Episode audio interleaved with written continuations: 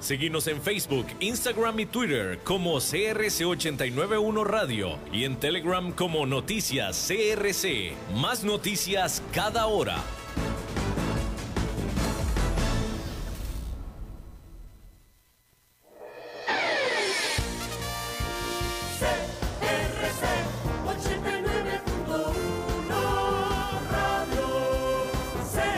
CRC 89.1 Radio y Cadena Radial Costarricense no se hacen responsables por las opiniones emitidas en este programa.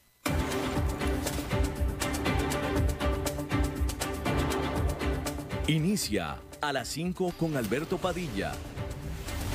Un programa diseñado con el objetivo de llevarte diariamente un tema de actualidad, acompañado siempre de reconocidos editorialistas, de lunes a viernes a las 5 de la tarde por CRC 89.1 Radio. A las 5 con Alberto Padilla.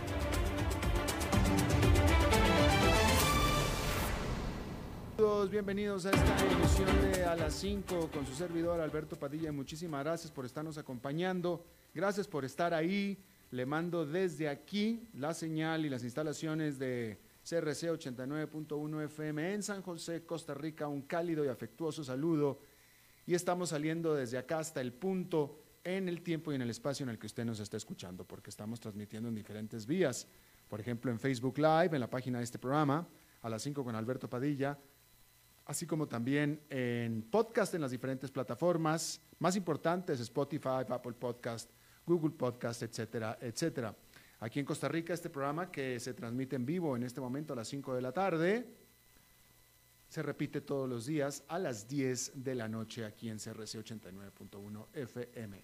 Detrás de los cristales, controlando los incontrolables, el señor David Guerrero, y aquí la encargada de la producción general de este programa, es decir, la jefa suprema, emperadora de este programa, emperatriz, la señora Lisbeth Ulet.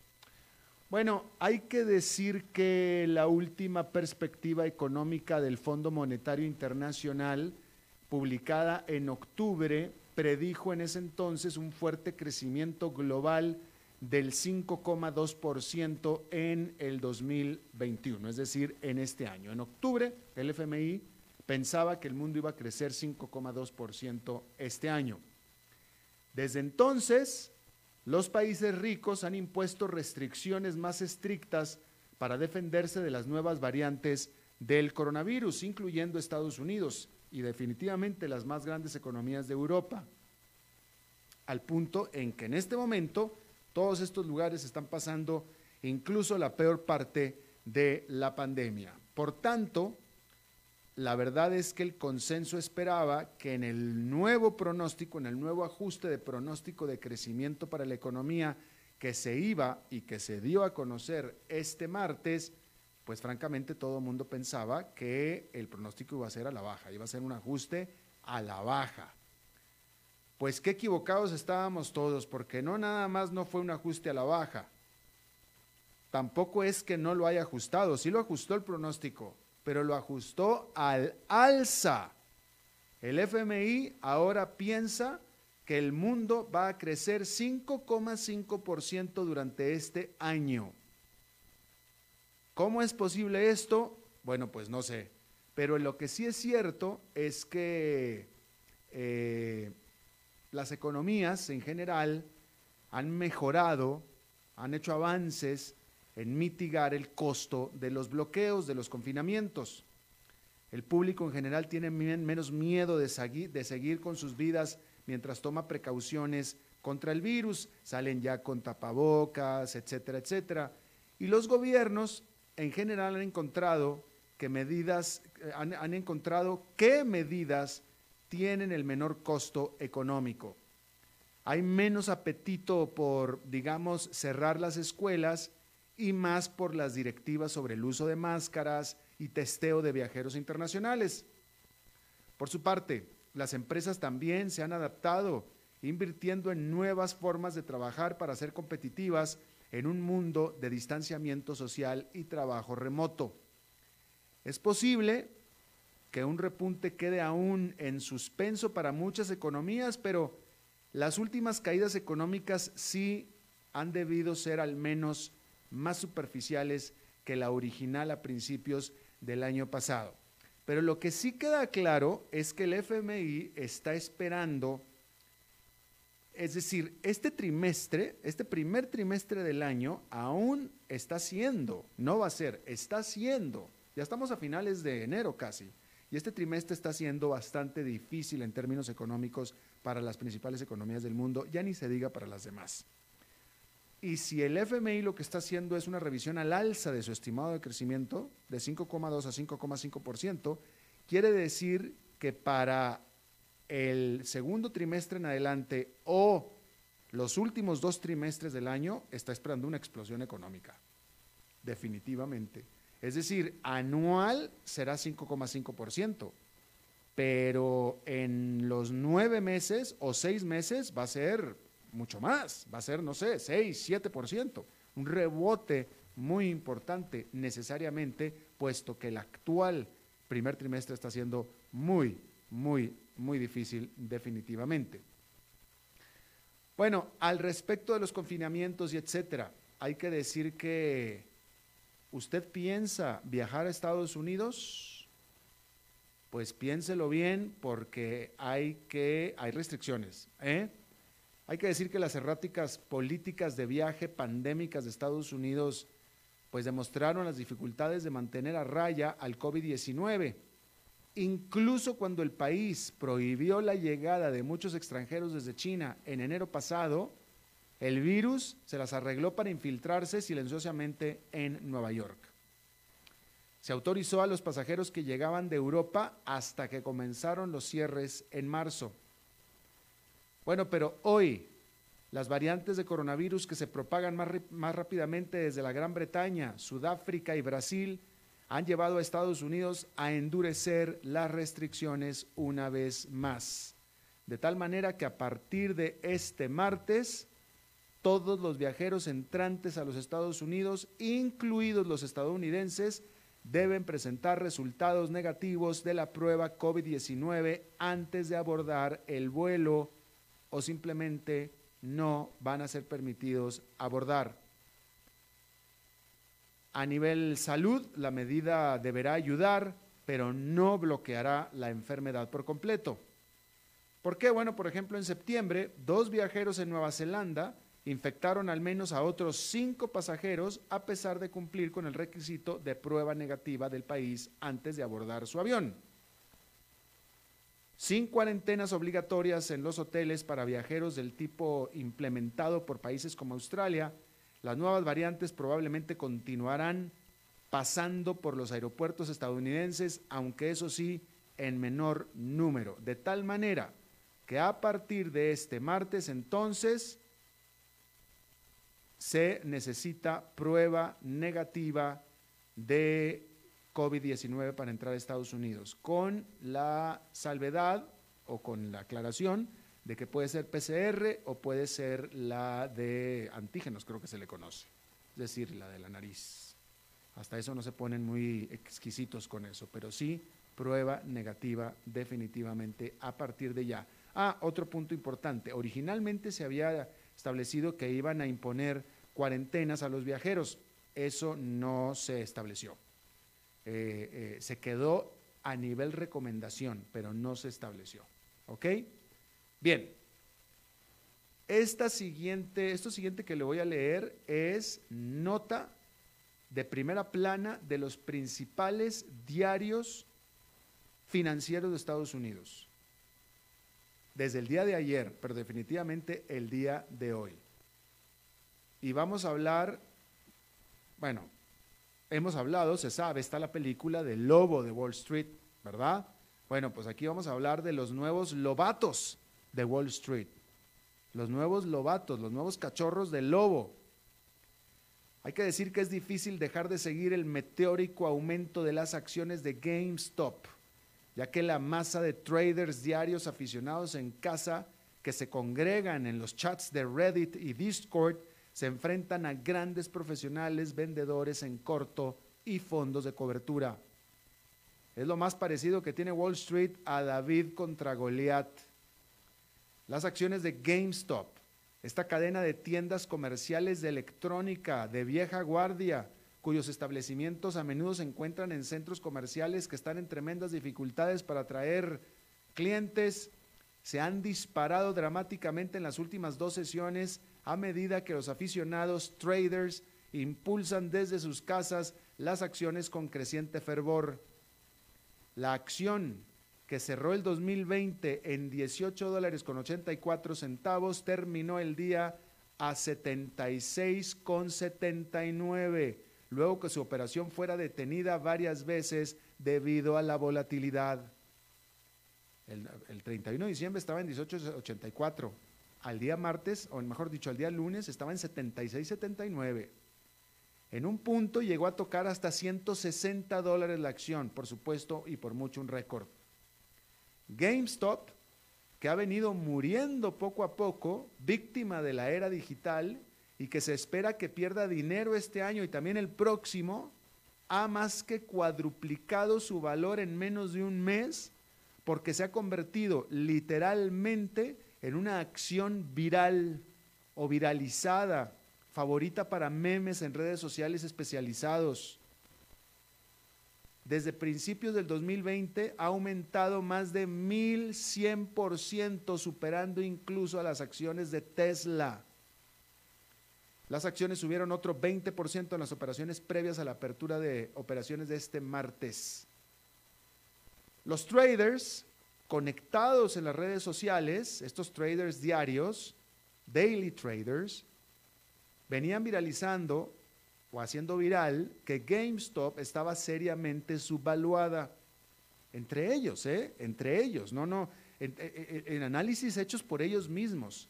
No crean que se agarraron de algún reporte del Wall Street Journal o algo, no, no, no, todo esto es entre ellos. Así como se viraliza ir a, antes, antes de la pandemia, ya no, pero se viralizaba para ir a una fiesta o para ir a una manifestación, bueno, ahora es todos contra o a favor de una acción. Y bueno, entre ellos decían y se decían que estaba la acción sumamente subvaluada. Y a principios de este mes aplaudieron cuando la compañía sumó al fundador de la tienda en línea de alimento para mascotas Chewy, Ryan Cohen, él, quien ha estado impulsando entre el Consejo una transformación digital de la empresa. Ahora entonces la atención se centra en el impulso, ya que los pequeños inversionistas esperan que la viralidad en redes ayude a que las acciones sigan subiendo todavía más. Sin embargo, es evidente que la saga se ha convertido en mucho más que una discusión sobre el futuro de una cadena de tiendas de videojuegos o los méritos de diferentes enfoques comerciales. A medida que las aplicaciones gratuitas como Robinhood democratizan el acceso a los mercados bursátiles, algunos lo interpretan como una lucha generacional entre la vieja y la nueva guardia del mundo de las inversiones. Los usuarios de Reddit aplaudieron cuando el veterano vendedor en corto, Citron Research, dijo que dejaría de comentar sobre las acciones de la cadena citando el acoso de los que están apoyando a GameStop. El Wall Street Journal informó que otra firma, la Melvin Capital Management, que apostó contra el ascenso de GameStop, tuvo que pedir una inyección de efectivo después de sufrir fuertes pérdidas a manos de los aficionados operando coordinadamente desde sus casas. El tema de fondo es el movimiento tectónico que se ha dado en el mercado bursátil en particular. Y es que históricamente el pequeño inversionista individual no tenía ningún poder, ni siquiera tenía opinión alguna sobre los grandes fondos de cobertura o vivachos vendedores en corto. Ellos eran los que decidían qué hacer y si ellos lo hacían, usted tenía que correr con la corriente. Y hoy queda claro que las cosas cambiaron radicalmente. David ciertamente ahora tiene la atención de Goliat. Antes las decisiones de inversión se tomaban de acuerdo a lo que se publicaba en el Wall Street Journal y luego más reciente electrónicamente en Bloomberg o bien en conversaciones privadas en juegos de golf o tomando un whisky en un bar de alta gama. en el Plaza, por ejemplo. Pero ahora los chats de Reddit es donde se coordinan las tendencias, como es el caso de la acción de GameStop. Pero no es la única, hay más ejemplos de otras acciones con importantes resultados. Las acciones de BlackBerry, otro favorito de los fanáticos, subieron más de 170% en el 2021. 28% tan solo el lunes. La sabiduría de tales decisiones de inversión es ciertamente muy discutible. Después de todo, es casi imposible argumentar que el valor de GameStop en realidad ha aumentado exponencialmente en cuestión de semanas, basado en las reales perspectivas de la propia empresa. Algunas ganancias también se pueden atribuir a la llamada contracción corta, ya que aquellos que apuestan contra las acciones se apresuran a comprar para poder cubrir algunas de sus pérdidas. Cuestiones técnicas. Pero una vez que el polvo de GameStop se asiente, se disipe, Esperaremos ahora que los administradores de portafolios de Wall Street sigan a dónde se dirige la mirada de la masa de operadores diarios desde sus móviles en casa, porque claramente ahora pueden tener impacto real. De hecho, ya lo están demostrando. Bueno, este lunes los legisladores confirmaron a Janet Yellen como la nueva secretaria del Tesoro, convirtiéndola en la primera mujer en la historia de Estados Unidos en ocupar el cargo. Antes había sido la primera mujer de Estados Unidos en ocupar la presidencia de la Reserva Federal. Ahora, Yellen tiene la tarea de guiar a través del Congreso el paquete de estímulo por 1,9 billones de dólares del presidente Joe Biden. Y con el segundo juicio político del expresidente Donald Trump que comenzará en el Senado en solo dos semanas, hay presión por hacerlo rápido. Eso pondría, podría ser un problema dada la oposición a partes del paquete que tienen cada uno demócratas y republicanos. Si bien los legisladores reconocen que es esencial obtener más dinero para las pruebas y las vacunas, miles de millones de dólares para ayuda estatal y local, cheques de estímulo de 1.400 dólares a cada ciudadano y aumentar el salario mínimo federal a 15 dólares la hora están resultando más controvertidos. Las negociaciones de los próximos días pondrán a prueba el compromiso de Biden de promover el bipartidismo. Biden y Yellen están intentando conseguir que miembros de ambos partidos se unan pero nadie menos que el senador de Vermont, Bernie Sanders, próximo presidente entrante del Comité de Presupuesto del Senado, dijo el domingo que de los demócratas usarían una táctica de procedimiento para aprobar partes importantes de la medida si es que los republicanos no se unen o no ceden. Y este lunes Biden no descartó la táctica. Con los demócratas en el control de ambas cámaras del Congreso y la Casa Blanca, los inversionistas han estado apostando por la rápida aprobación de medidas de estímulo adicionales. Pero medida que se trazan, a medida que se van trazando las líneas de batalla, algunos se ponen nerviosos. El banco Deutsche Bank dijo que las declaraciones del líder de la mayoría del Senado, Chuck Schumer, de que un proyecto de ley podría tardar entre cuatro y seis semanas en aprobarse, fueron definitivamente toda una llamada de atención. Hay que decir que allá en Nueva York esta fue una jornada pues ligeramente negativa con el índice industrial Dow Jones cayendo 0,07%, el Nasdaq Composite perdió 0,07% también y el Standard Poor's 500 con una caída de 0,15%. Bien. Los retrasos en la entrega de las vacunas de AstraZeneca y Pfizer en Europa son un duro recordatorio de que el éxito de las campañas de vacunación siguen dependiendo de la producción del sector privado. AstraZeneca informó a los líderes de la Unión Europea que no podrá entregar tantas vacunas como prometió, lo que pone en riesgo los planes de implementación del gobierno. La noticia llega después de que la semana pasada Pfizer también entregó menos dosis de su vacuna de lo prometido. Y los líderes gubernamentales de Europa están furiosos y afirman que los inesperados retrasos tendrán graves consecuencias. La comisionada de la salud de la Unión Europea sentenció en un comunicado que la Unión Europea quiere que las dosis ordenadas y prefinanciadas se entreguen lo antes posible y agregó que queremos que nuestro contrato se cumpla en su totalidad. De hecho, amenazaron en prohibir la exportación de la vacuna de AstraZeneca que es producida en Europa.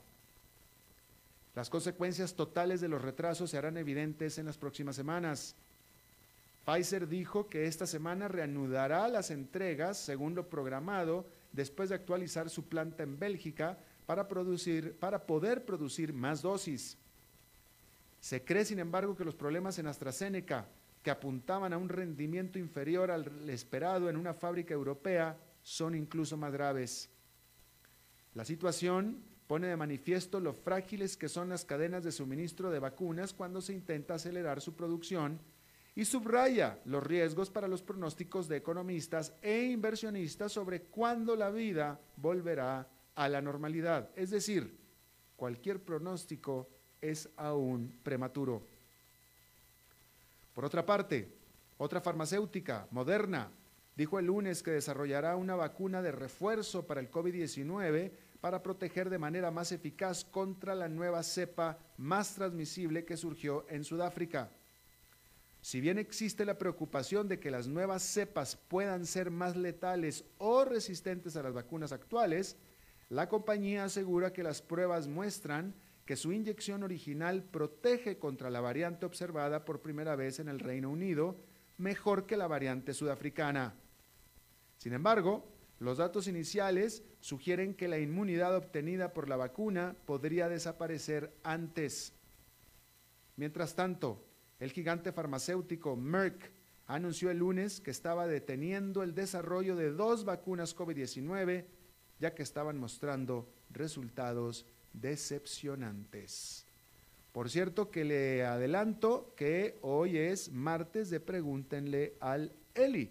En un momentito más va a estar aquí el economista y comunicador, comentarista Eli Feinseig respondiendo a las preguntas de ustedes, lo va a hacer en vivo, y hagan las preguntas a través de la página de Facebook de nosotros, de las 5 con Alberto Padilla. Ahí está el post para que haga las preguntas o lo puede hacer también sobre la señal en vivo, ahí en la página de Facebook de A las 5 con Alberto Padilla. Bien. El presidente chino Xi Jinping habló ayer en la conferencia virtual del Foro Económico Mundial de Davos ya advirtió que el desacoplamiento y el aislamiento podrían revertir la globalización. Si bien no mencionó directamente a Estados Unidos, sus advertencias sobre el proteccionismo que conduce a la división e incluso a la confrontación, dijo, estaban claramente dirigidas a alentar al presidente Biden a revertir la postura comercial beligerante de su predecesor Donald Trump. Después de que la administración de Trump calificara de genocidio el tratamiento de China a los uigurs, esta minoría musulmana, y con las tensiones militares aumentando entre Beijing y Taiwán, negociar la relación entre Estados Unidos y China será una tarea bastante difícil para el nuevo presidente de Estados Unidos. Bueno, vamos a hablar acerca de lo que está pasando en Rusia y Vladimir Putin y su principal enemigo en este momento, que lo tiene en casa. En algún momento, Vladimir Putin dijo, ¿a quién le importa él? Y lo dijo sonriendo. Y lo dijo el presidente de Rusia en referencia a Alexei Navalny. Pues para mal de Putin, a muchos, muchísimos rusos sí les importa. Las manifestaciones contra el Kremlin del pasado fin de semana, que son las más grandes en años, fueron motivadas por el arresto del político de la oposición con cargos falsos cuando regresó a Moscú después de haber sido envenenado, de lo cual culpa a Putin. Incluso desde la cárcel, Navalny está generando preguntas incómodas. Putin tuvo que negar que un lujoso palacio en la costa del Mar Negro le pertenece a él o a su familia, luego de que un video publicado por Navalny acusando al presidente de corrupción se volviera tremendamente viral dentro de Rusia. El lunes, los ministros de Relaciones Exteriores de la Unión Europea se abstuvieron de imponer nuevas sanciones a los rusos por el arresto, pero Josep Borrell, el jefe de política exterior del bloque, irá a Moscú para presionar por la liberación de Navalny y también de los manifestantes. Se planean más manifestaciones para este fin de semana. Vladimir Putin podrá negarse a pronunciar el nombre de Navalny, pero cientos de miles de rusos definitivamente seguirán hablando de él y gritando su nombre en las calles. Bueno, investigadores en Austria descubrieron que los estadios vacíos en los juegos de fútbol, los estadios vacíos, están tranquilizando a los jugadores, que mostraron un 19,5% menos de arrebatos emocionales y berrinches en un análisis de los partidos del FCR Red Bull Salzburg. Dos investigadores de la Universidad de Salzburgo analizaron imágenes de video de 10 partidos prepandémicos y 10 de los actuales partidos fantasma, que es como los austriacos llaman a estos encuentros sin fanáticos. Además, notaron que los jugadores se volvían introspectivos, mostrando más signos de autorreproche después de fallar un gol o alguna otra falla. Pero ¿significa esto que hay menos acción en los partidos?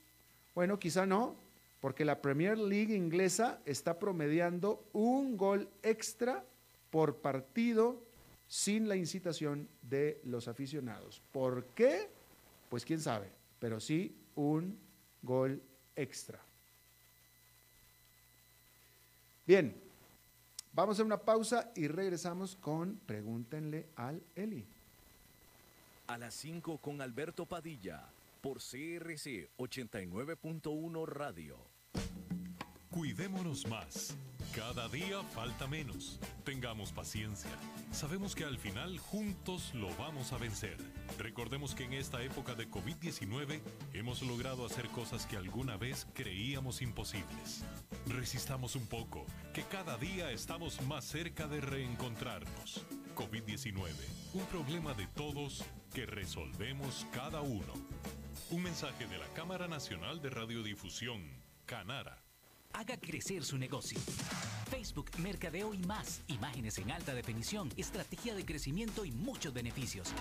Información al 7189-5277. Paquetes especiales desde 40 mil colones mensuales. Sí, todo eso desde 40 mil colones mensuales. Contáctenos al 7189-5277. Desde Maipú, Mendoza, la tierra del olivo nos llega aceite de oliva Laur. Su delicada y elegante textura, así como su afrutado aroma vegetal, lo convierten en un aceite especial para paladares exigentes. Disponible en tres variedades: Laur Cruz de Piedra, Laur Aceite de Oliva Extra Virgen y Laur Gran Mendoza Aceite de Oliva Extra Virgen. Lo mejor de tres zonas en una sola botella. Galardonado con el Gran Prestige Gold en el Terra Olivo 2018. Aceites de oliva Laur no pueden faltar en tu mesa. De venta en todas las tiendas, don Fernando.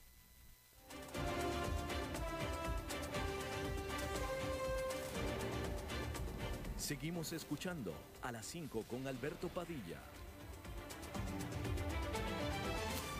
A mí no me pareció. ¿Dónde las viste tú? Bueno, muchas gracias por estar con nosotros. Aquí estamos ya en la, en la plática con Eli Feinseig. Eli, ¿cómo estás? Muy bien, Alberto, aquí con toda la pata. Con toda la pata. ¿Tú qué tal? Bien, hombre, todo bien, afortunadamente. Qué bueno. Aquí andamos, aquí andamos. Eh, hoy es martes de Pregúntenle a Eli. Eli Feinse ya está aquí con nosotros y está aquí para, pre- para responder las preguntas de ustedes. Por favor, hagan sus preguntas a través de la página de Facebook de a las 5 con Alberto Padilla, ahí en la señal en vivo, o eh, en la señal en vivo lo pueden hacer, o si no, aquí en, la, en el post dedicado para el segmento de Eli Feinseig. Am, vamos a empezar, Eli, con Mauricio Arias, que te pregunta, ¿qué cosas ves mal o le cambiarías al modelo de renta global que quiere imponer el gobierno de Costa Rica? Bueno, buena, buena pregunta. De hecho, esto de lo que estábamos hablando fuera de micrófonos es parte del acuerdo con el Fondo Monetario Internacional. Eh, Bueno, para empezar, eh, yo, yo, he dicho anteriormente que el concepto de renta global me parece que es bueno, me parece que es positivo. Eh, lo que pasa es que lo que el gobierno presentó en este proyecto no es exactamente el concepto de renta global. Renta global, para ponerlo en términos sencillos, quiere decir que cuando una persona tiene diferentes fuentes de ingreso, eh, lo que sucede hoy en día es que, por ejemplo, una persona es asalariada, pero además tiene, hace consultorías por fuera, lo que aquí en Costa Rica llamamos camaronear. Hmm. Eh, puede ser que tenga inversiones en, en, títulos valor que le rinden intereses, etcétera. Puede ser que tenga alquileres, etcétera. Entonces, eh, tiene ingresos de diferentes fuentes. Y en Costa Rica, cada uno de esos tipos de ingresos tiene un impuesto diferente. Por lo tanto, hay que hacer cuatro declaraciones, es más trabajo para el, para el eh, contribuyente, es mucho más difícil para eh, la administración tributaria también fiscalizar, por lo tanto se abren portillos para la evasión y la ilusión, ¿verdad? Eh, y además las tasas o los, las tasas de los impuestos son distintas, entonces se envían señales muy confusas porque las personas racionalmente toman decisiones de decir, bueno, no voy a invertir en este negocio porque el impuesto es más alto que en este otro negocio. Eh, y entonces eh, eh, no es un objetivo de la ley o de, los proyectos, pero, eso es lo que termina pasando, ¿verdad? Cuando uno dice los, los títulos del, del, del Banco Popular pagan 7,5% de impuestos, los títulos de los demás bancos pagan 15%, se desvía demanda hacia el Banco Popular, injustamente, ¿verdad? Porque no es por una condición de mercado. Entonces, en renta global lo que se hace es que todos los ingresos de la persona se ponen en una misma cuenta y dependiendo de tu nivel de ingresos, así será el impuesto, ¿verdad? La renta global parte de un principio y es que eh, las personas que tienen diferentes fuentes de ingresos probablemente van a tener ingresos más altos, entonces se hace, eh, se hace progresivo el cálculo de ese impuesto, es decir, entre mayor ingreso, mayor será la tasa, eh, porque al final de cuentas, las personas son las dueñas de las empresas. Una empresa que tiene utilidades y reparte dividendos, reparte dividendos a sus socios, ¿verdad? Entonces, esa es otra fuente de ingresos para las personas. Los países donde han aplicado la renta global con éxito, lo que hacen entonces es cobrarle al individuo, al beneficiario de, esas empresas y, al, trabajador y al trabajador independiente, a todo el mundo, ¿verdad? Le cobran de acuerdo a su nivel de ingreso y le bajan el impuesto a las empresas para hacer el país más atractivo, más competitivo, para poder dinamizar la economía, etc. Bueno, aquí en Costa Rica, para empezar, no hicieron una renta global, sino que hicieron una renta global dual, eh, lo cual quiere decir que ya ciertos tipos de ingresos no entran en la olla común, sino que eh, van a seguir teniendo un tratamiento diferenciado. Eh, en específico, las rentas de capital, los alquileres, ya no van a entrar en la olla de los ingresos de la persona. Y eh, segundo, se mantienen las mismas tasas elevadas de impuestos, tanto para la persona como para las empresas. Y entonces eh, eh, esto va a tener un efecto recesivo, contractivo sobre la, sobre la economía. Sería necesario, si se va a utilizar la filosofía de la renta global, utilizar la filosofía correctamente y entonces bajar las tasas de impuestos de las empresas para que, para que sea atractivo invertir en actividad productiva, ¿verdad? Y cobrar el impuesto a las personas que son las dueñas de esas empresas, ¿verdad? Este, pero bueno, no, no, no exactamente está así. Y la otra cosa que definitivamente le quitaría, aquí nos metieron solapadamente renta mundial mezclada con renta global. Eh, y eso no es lo que se supone que es. Renta global es todos los ingresos de la persona de diferentes fuentes se suman en una misma cuenta y se le cobran los impuestos a partir de ahí. Renta mundial es los ingresos que la persona genera en otros países, le vamos a cobrar impuestos acá. Costa Rica es un país que es importador de capitales. Nuestro modelo de desarrollo está basado en buena medida en la atracción de capital extranjero.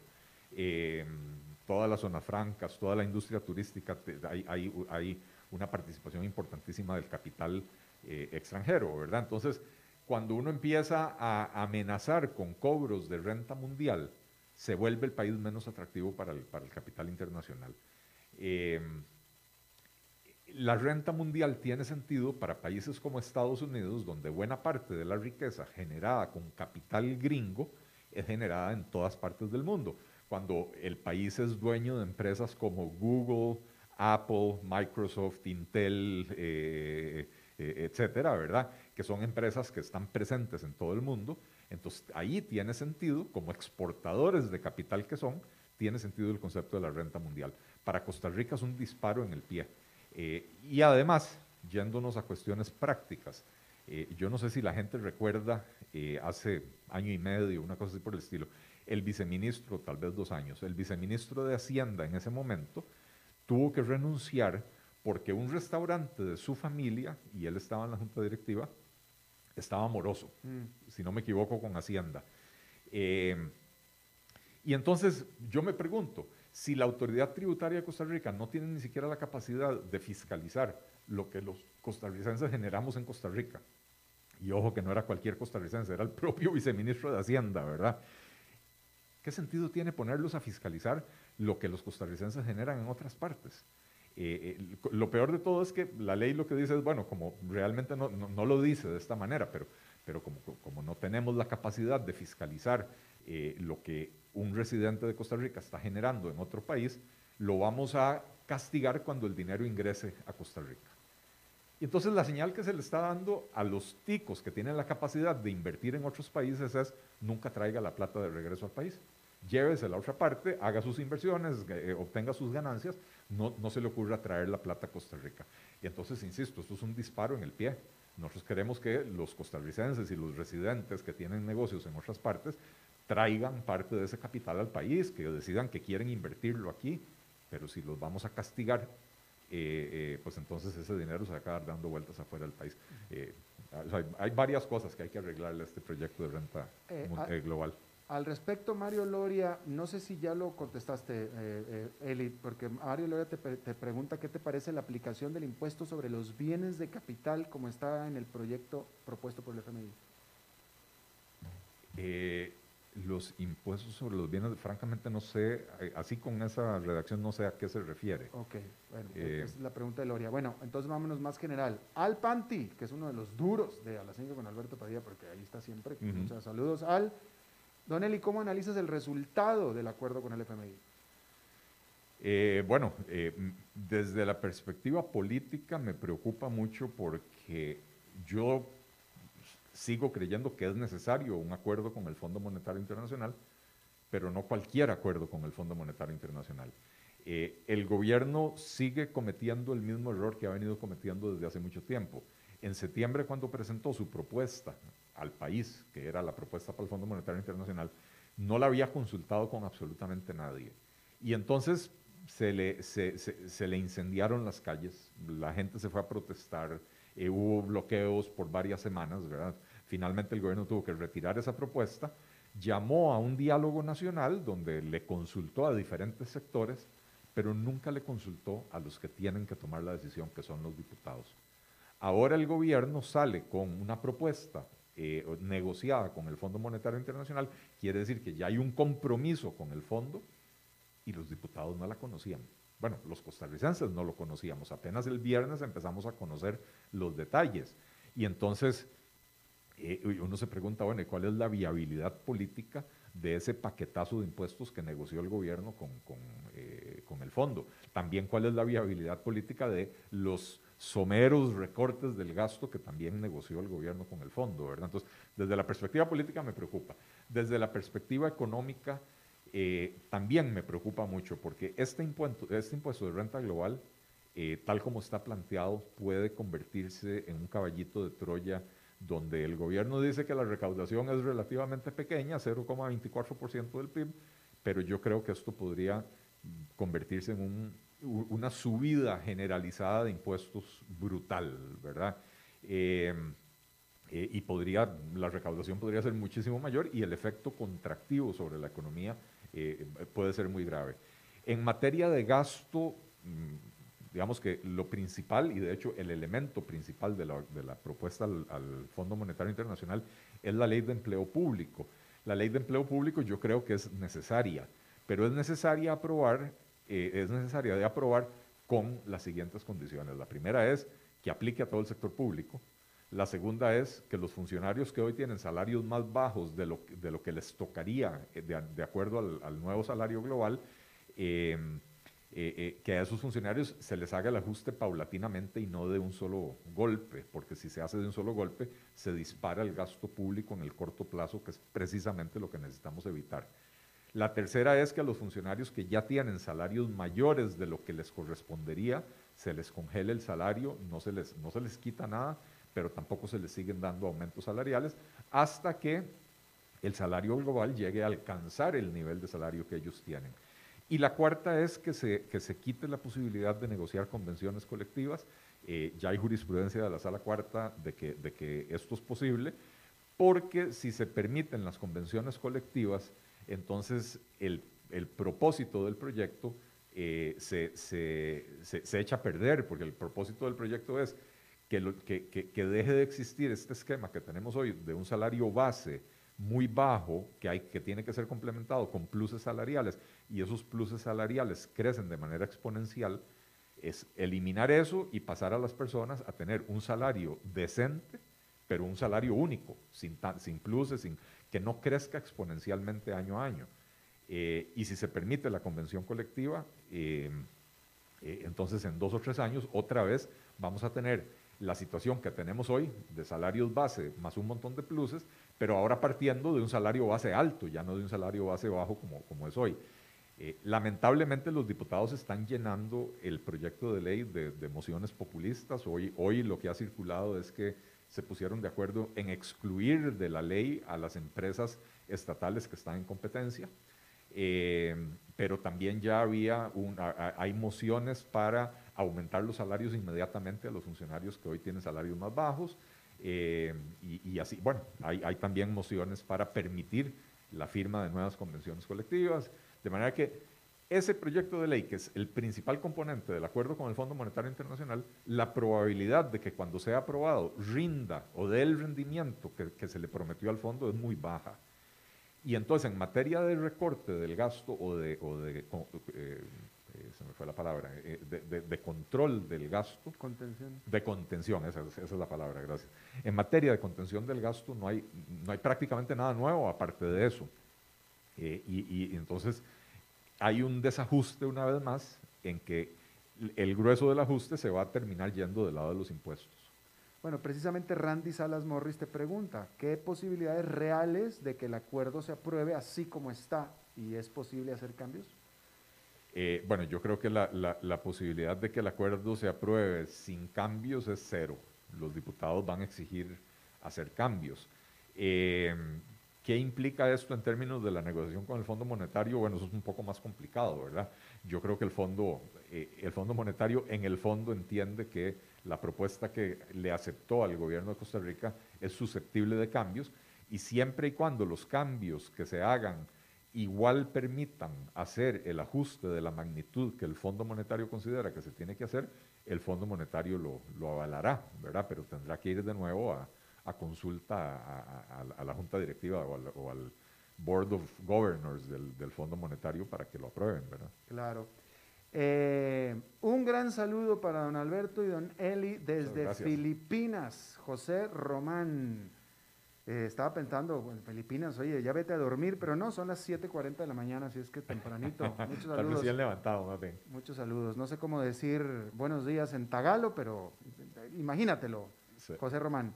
Este, Mario Loria aclara, él hablaba del impuesto a los, a los bienes de capital, ¿te acuerdas? Ahorita estaba aclarando un poco más. Dice, es en relación a los impuestos a la propiedad y la base de aplicación. Ah, ok. Eh, eh, eh, supongo que se refiere al impuesto a las, a las casas de lujo. de ahí, otra más de esas ocurrencias que, que, realmente uno tiene que preguntarse qué está pasando por la mente de la gente. hoy tenemos un impuesto a las casas de lujo que empieza para casas con un valor mayor a 133 millones de colones, una cosa así por el estilo, eh, pero ese es el valor de la casa. Si la casa vale menos de 133 millones, no paga impuesto de lujo. Eh, si la casa vale 133 millones o más, entonces se calcula el valor del terreno y otras amenidades que pueda tener y sobre el valor total se le cobra. Ahora quieren pasar a 150 millones, pero sobre el valor de toda la propiedad. Entonces, puede suceder, de hecho, yo conozco un caso de una persona que vive en una casa de tal vez 75 metros cuadrados, una casa de adobes de hace 100 años, que era la propiedad de los abuelos, en una, en una finca de cuatro manzanas que está en, el centro de un cantón de, eh, importante de San José, ¿verdad? Y entonces el terreno ahí vale mucho dinero. La propiedad es grande. La, propiedad es grande. La, casa no vale prácticamente nada. Eh, y entonces... Y él es pobre. Eh, pues no, no, puedo decir que sea pobre, pero no es una persona adinerada, ¿verdad? Y probablemente no tenga la capacidad de pagar el, ¿cómo se llama?, de un impuesto, porque este es un impuesto que es terriblemente grosero, porque castiga la riqueza, no eh, tasa los, los ingresos.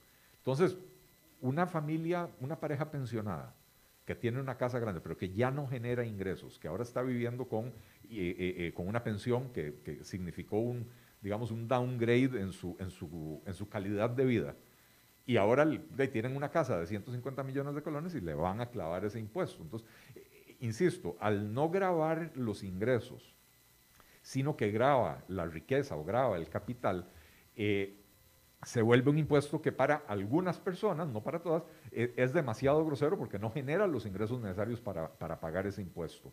Pero con la forma de cálculo actual, como decía, una, una persona que tenga una finca, digamos, un, campesino que tenga una finca de 10, 15 hectáreas, que la finca, solo, solo la finca ya vale 150 millones de colones, aunque viva en una casa de 70 metros cuadrados, va a tener que pagar como que si fuera vivienda de lujo.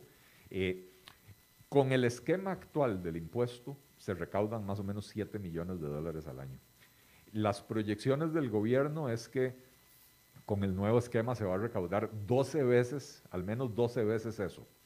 Eh, realmente no, no se ve cómo, ¿verdad? No, no, no, no, no se ve que, o sea, eh, es un impuesto que hoy rinde mucho menos de lo que se proyectó cuando se aprobó y lo mismo le va a pasar a este otro impuesto. Va a rendir muchísimo menos de lo que se cree y entonces dentro del paquete para el Fondo Monetario Internacional, lo que le hayan prometido al fondo que iba a rendir este, este impuesto no, no va a ser, ¿verdad? Entonces, por, todas por todos lados le veo problemas a, esa propuesta.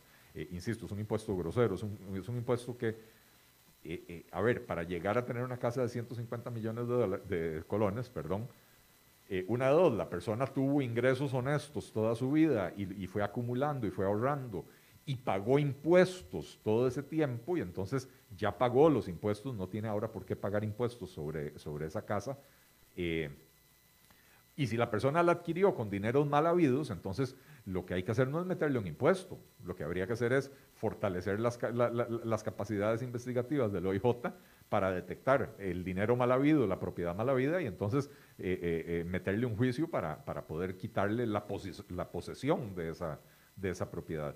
Eh, aquí lo que va a pasar es que muchas personas que tienen sus propiedades de manera honesta, eh, que no tienen capacidad de pagar un impuesto de esa naturaleza, van a terminar perdiendo las propiedades y no porque hayan sido rateros, ¿verdad? Sino porque simple y sencillamente eh, están en una etapa de la vida, en una condición de vida donde no tienen los ingresos para pagar esa brutalidad de impuestos. Claro.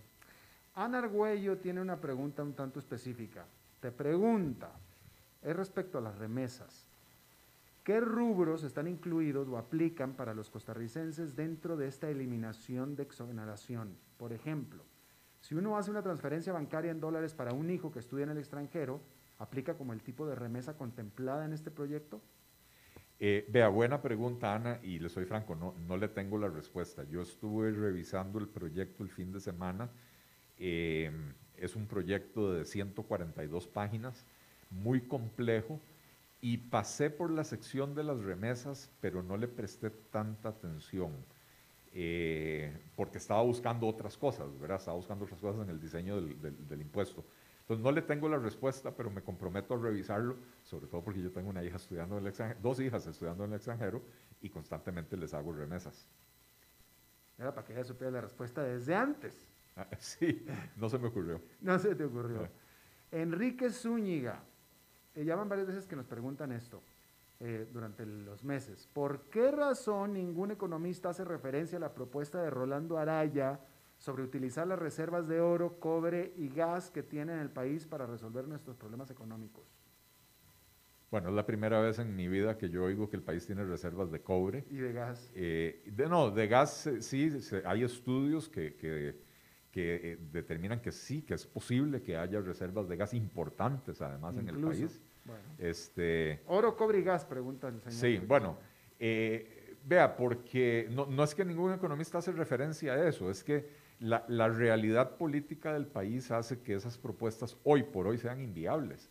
Eh, la enorme mayoría de la población costarricense está eh, opuesta a la explotación de estos tipos de, recursos, porque hay una, una, concepción errónea de que explotar estos recursos implica destruir la naturaleza.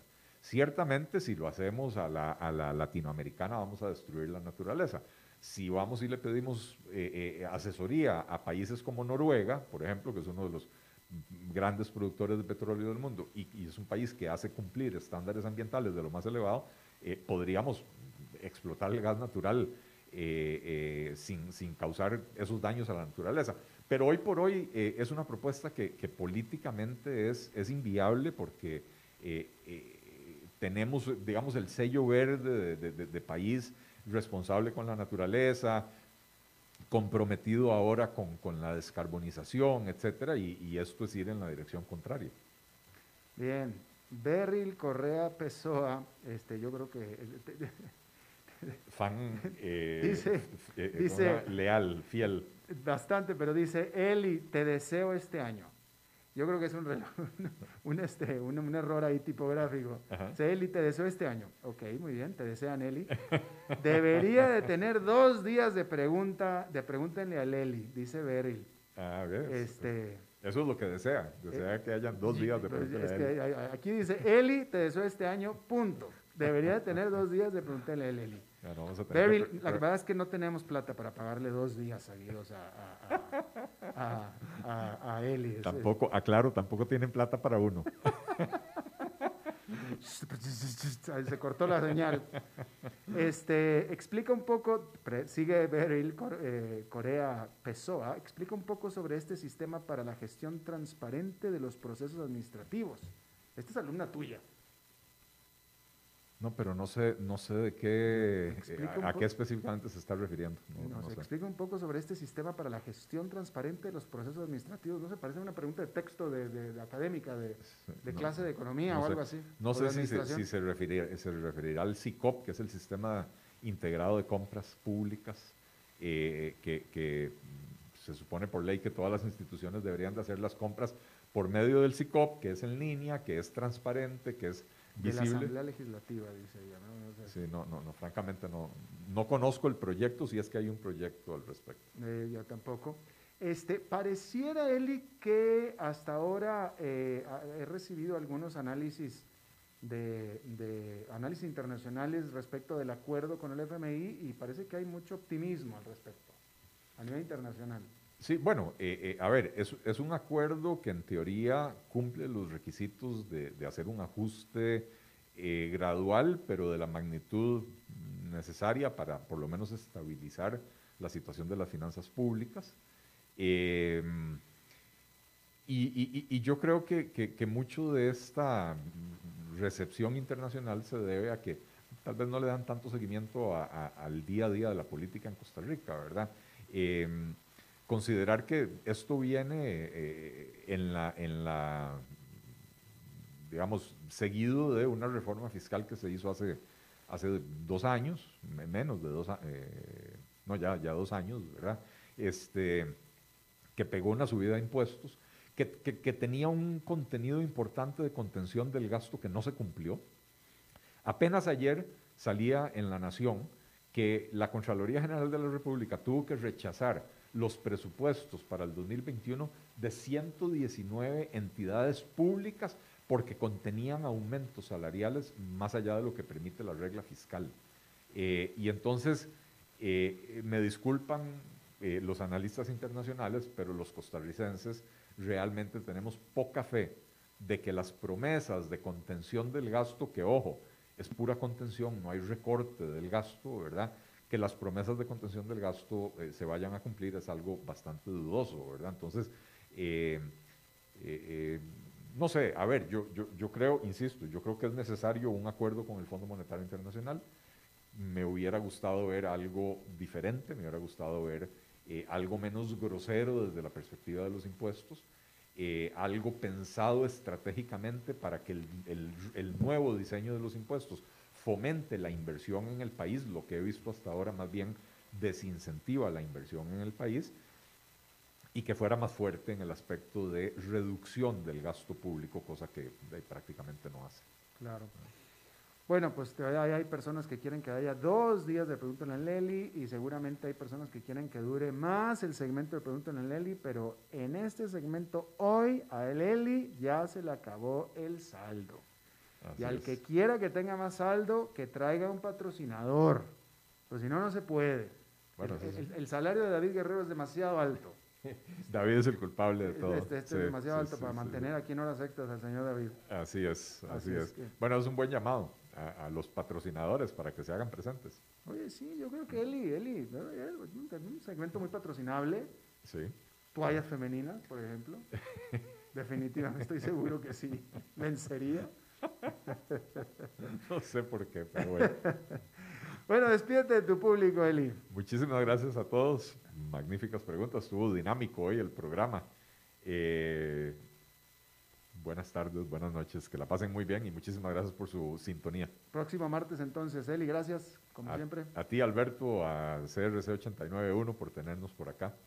Bien, eso es todo lo que tenemos entonces por Pregúntenle a Leli y también a las 5 con Alberto Padilla. Muchísimas gracias por habernos acompañado. Espero que terminen su día en buena nota, en buen tono y nosotros nos reencontramos en 23 horas. Que la pasen muy bien.